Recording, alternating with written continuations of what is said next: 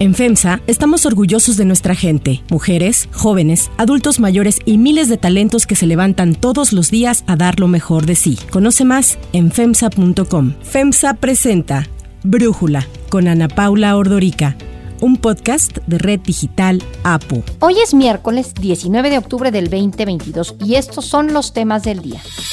Pasarela de priistas que quieren mostrar músculo hacia el 2024. En llamada telefónica con Andrés Manuel López Obrador, Joe Biden confirma asistencia a la cumbre de América del Norte en diciembre próximo. Pero antes vamos con el tema de profundidad.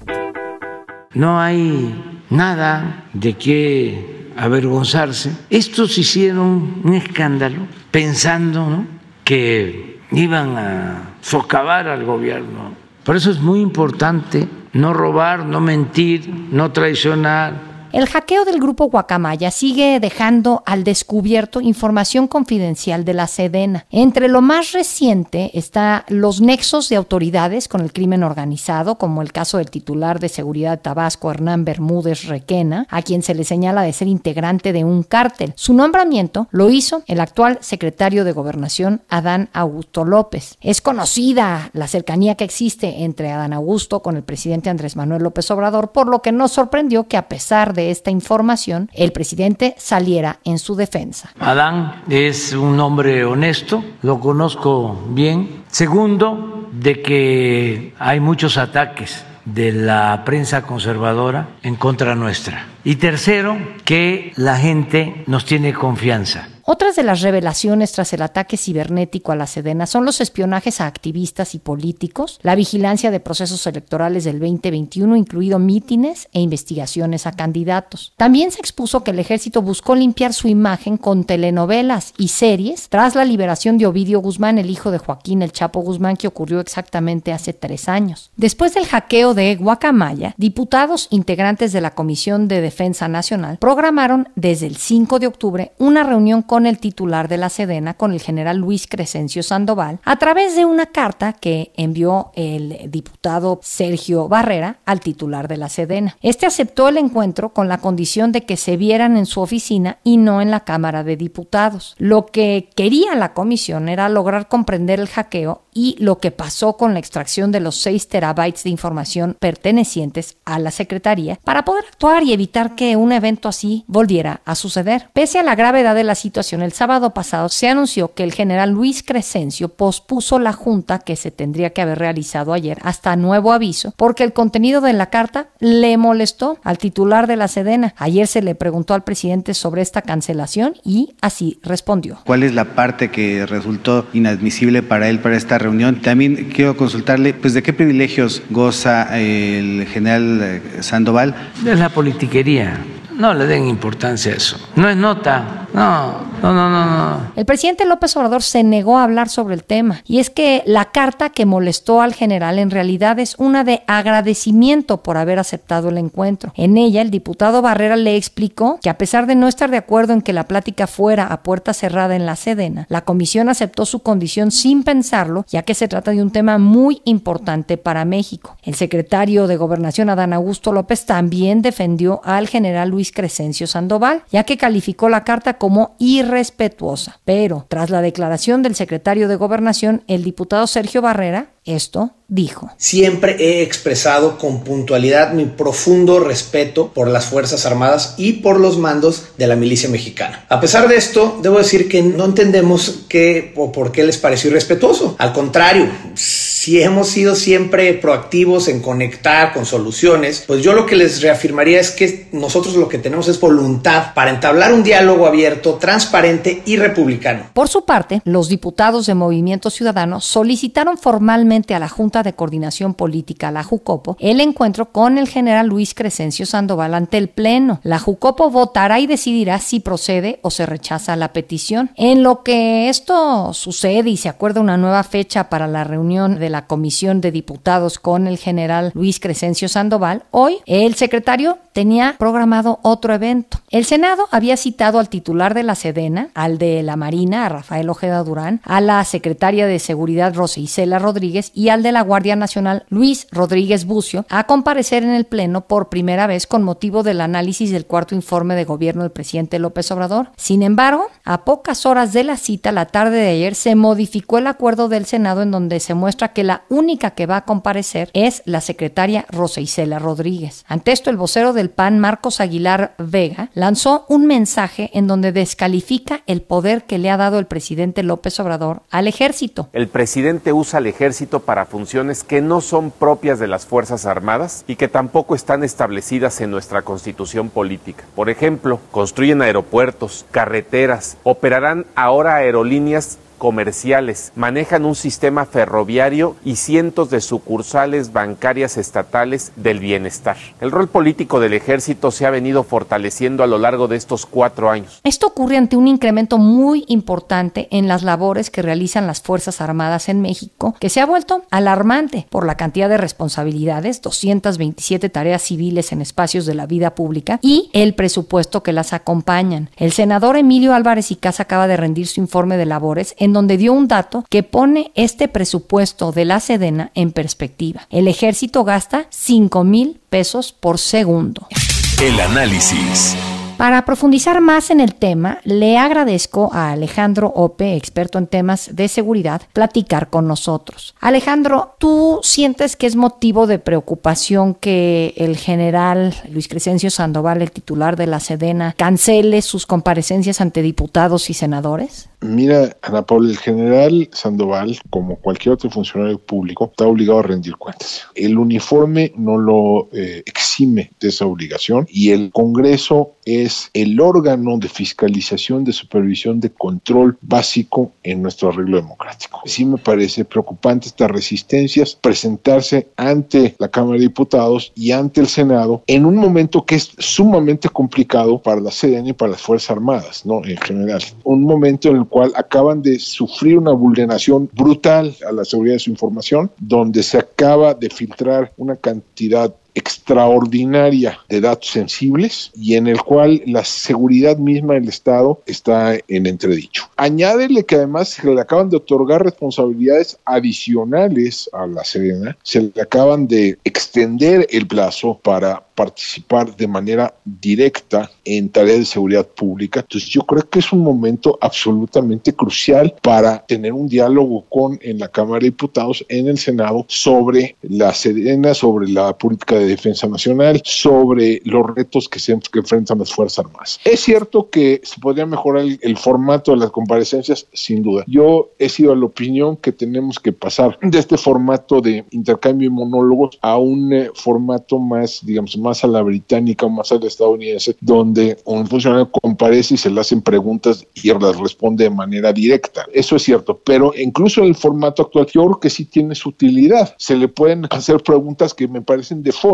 sobre temas que son cruciales, ¿no? Sí, fíjate que cuando en el Senado se votó la segunda vez la extensión del mandato del ejército para permanecer en labores de seguridad pública hasta el 2028, platiqué con algunos de los que estaban ahí, senadores, como bien sabemos, nueve de ellos votaron a favor, y lo que me explicaban es que sentían que iban a lograr una mayor rendición de cuentas, que parte de lo que se incluía en esta iniciativa era que los titulares de la Sedena, de la CEMAR, comparecieran ante los legisladores y que por eso era algo que los convencía de votar en favor de esta iniciativa que tanto impulsó el presidente. No está sucediendo o parece que no va a ser tan sencillo, ¿no? Ellos alegarían que eso forma parte de, un mecanismo institucional distinto a lo que estamos viendo. Lo de la Cámara de Diputados era una reunión de trabajo para con la Comisión de Defensa y lo del Senado era una comparecencia como parte de la glosa del informe. Lo que se planteó es un poquito distinto y probablemente sería un poco más difícil eludirlo. Pero sí queda claro que si le encuentran algún resquicio lo van a eludir. Hay una intención manifiesta de parte de los titulares de las dependencias militares y de parte del gobierno federal de eludir la rendición de cuentas en esta materia. Yo creo que de, sobre eso no hay duda y que van a buscar todas las posibilidades para escaparse a esto. El mecanismo no tiene dientes. ¿Qué pasa si, si no comparecen? La realidad es que no pasa nada.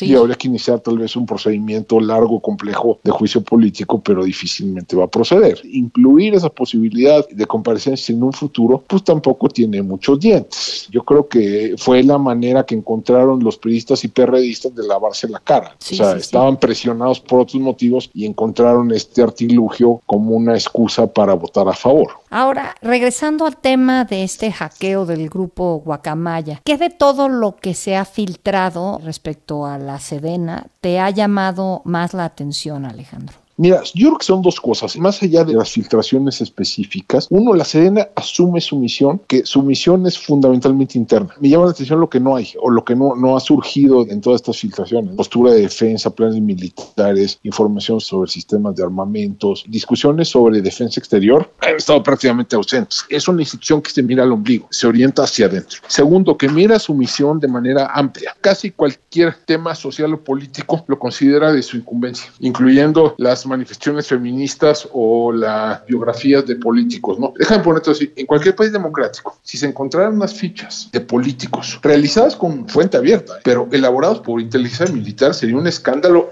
rotundo gigante. Son temas que las Fuerzas Armadas en países democráticos no hacen. Tercer elemento que yo destacaría, la baja calidad de muchos de los productos que hace. Y yo creo que esto le ha pegado en la línea de flotación a dos de los mitos fundadores de la Sedena. Uno, que son incorruptibles. Yo creo que hay, varias evidencias de que no es el caso en este de relaciones. ¿no? Hay varios casos de corrupción que involucran a personal militar que se han salido a la, luz con esto. Y dos, que son altamente eficientes. Yo creo que si tú ves la calidad de los productos de inteligencia, pues es paupérrima es realmente muy mala. Y eso tiene que ver con una característica propia de las Fuerzas Armadas en México. No están sujetas a presión externa, no sienten que hay en el exterior una amenaza existencial, no están sujetas a escrutinio interno, ni México forma parte de un mecanismo de alianzas como la OTAN o algo por el estilo, ni participa en misiones de mantenimiento de la paz en el exterior, donde las Fuerzas Armadas podrían contrastarse con instituciones pares. Es una institución que ni tiene presión, ni tiene competencia, ni tiene control. Acaba siendo una institución donde los estándares de calidad son relativamente bajos. Entiendo que eso golpea la autoimagen de la Fuerza Armada. Y el otro elemento es si hay una serie de ambiciones en las Fuerzas Armadas que rebasan con mucho el ámbito militar y una ambición empresarial económica que también se ha salido a la luz en estos días. Alejandro, pues muchísimas gracias por darnos este análisis y por platicar con nosotros. Muchas gracias, Ana Pablo. Muchas gracias, auditorio. Interrumpo este episodio para contarles algo muy especial. Mientras venía al trabajo descubrí lo que es viajar con comodidad y con tecnología intuitiva. Hice mis pendientes mientras iba manejando y lo más importante es que no tuve ni que quitar los ojos del camino. Tienen que descubrir a Buick porque al subirse a una SUV de Buick también conocerán algo muy especial. Hay otras noticias para tomar en cuenta. 1. Pasarela Priista. Se llevó a cabo el evento Diálogos por México organizado por la dirigencia nacional del PRI, en donde además de hacer un balance del partido y analizar los retos que tendrá de cara a la elección presidencial del 2024, sirvió como pasarela de los políticos que aspiran justo a quedarse con esa candidatura. Alejandro Moreno, dirigente nacional del partido, insistió en que pese a los vaivenes de la coyuntura política, el PRI es un partido potente e imparable. México aún está por conocer al mejor PRI de todos los tiempos. Y eso lo vamos a construir todos juntos, todos los días, en cada momento, para decirle a México que el PRI está listo para regresar, para volver a gobernar en coalición y para darle resultados al pueblo de México. ¡Que viva el PRI! Alito insistió en que el PRI no permitirá que el gobierno divida a la oposición, reiterando que están abiertos a conformar un frente amplio opositor junto al PAN, PRD y Movimiento Ciudadano para sacar al país de la mala situación en la que se encuentra. En la sesión de lunes, tres de los ponentes, Beatriz Paredes, Ildefonso Guajardo y Alejandro Murat, aprovecharon sus participaciones para confirmar que sí, que quieren ser candidatos a la presidencia. Hoy, desde esta trinchera, expreso con humildad y con decisión que aspiro a ser candidata a presidenta de la República.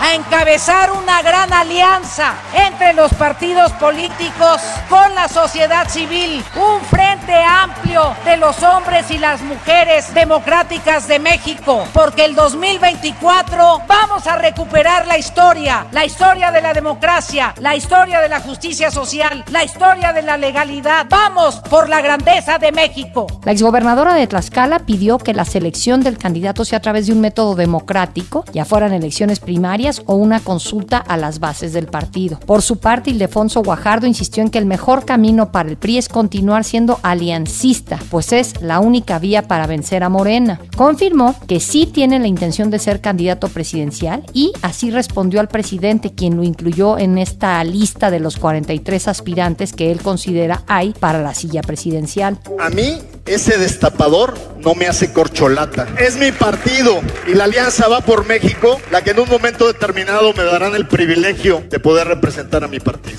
Finalmente, Alejandro Murat, gobernador de Oaxaca, destacó los logros de su administración y ante los cuestionamientos de si aspira a ser candidato presidencial, el gobernador esto dijo.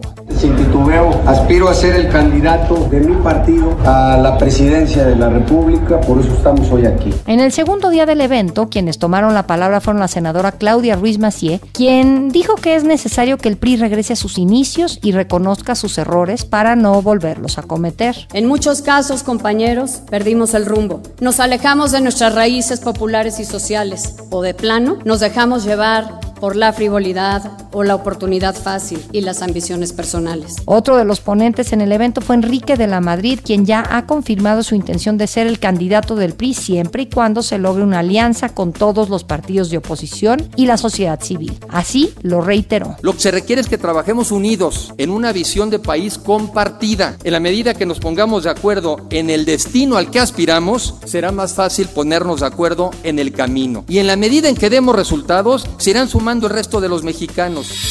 2. AMLO y Biden. Ayer hablaron por teléfono los presidentes Andrés Manuel López Obrador y Joe Biden. A través de sus redes sociales, el presidente dijo que los temas que se tocaron en la llamada fueron migración, seguridad y cooperación para el desarrollo, además de que Biden le confirmó su asistencia a la cumbre de América del Norte que se llevará a cabo en nuestro país en diciembre. La llamada se da en medio de las consultas solicitadas por Estados Unidos y Canadá bajo el TEMEC en relación con la política energética de México. López Obrador confirmó que tendría esta llamada con Biden después de que el embajador estadounidense en nuestro país, Ken Salazar, tuvo que salir a aclarar que Washington sigue manteniendo las consultas que iniciaron en julio pasado, ya que López Obrador había dicho la semana pasada que la Casa Blanca ya se había desistido de seguir con este proceso. Así respondió el presidente al ser cuestionado sobre el tema. Si fuesen malas las relaciones, pues no se procurarían estos encuentros, estas conversaciones. Es buena la relación, muy buena. Y ya el presidente Biden lo ha dicho muchas veces y se lo agradecemos, que nuestra relación se da en un pie de igualdad, de respeto a nuestra soberanía. Fiel a su estilo, López Obrador enfatizó que la soberanía de México en energía es algo que no está sujeto a ninguna negociación. Para cerrar el episodio de hoy los quiero dejar con Take On Me de Aja.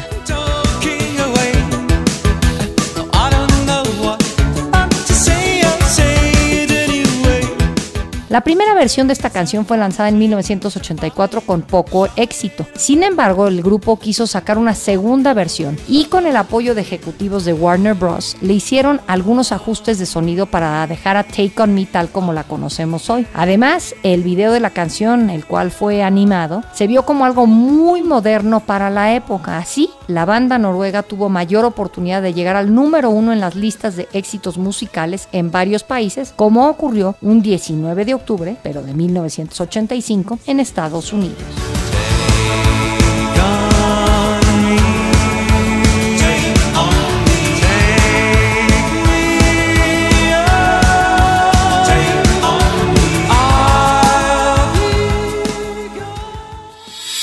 Yo soy Ana Paula Ordorica. Brújula lo produce Batseba Faitelson. En la redacción, Airam Narváez. En la coordinación y redacción, Christopher Chimal. Y en la edición, Cristian Soriano. Los esperamos mañana con la información más importante del día. Oxo, Farmacias ISA, Cruz Verde, Oxo Gas, Coca-Cola FEMSA, Invera, Torrey y PTM son algunas de las muchas empresas que crean más de 245 mil empleos tan solo en México y generan valor como parte de FEMSA. FEMSA presentó Brújula con Ana Paula Ordorica, un podcast de Red Digital APO.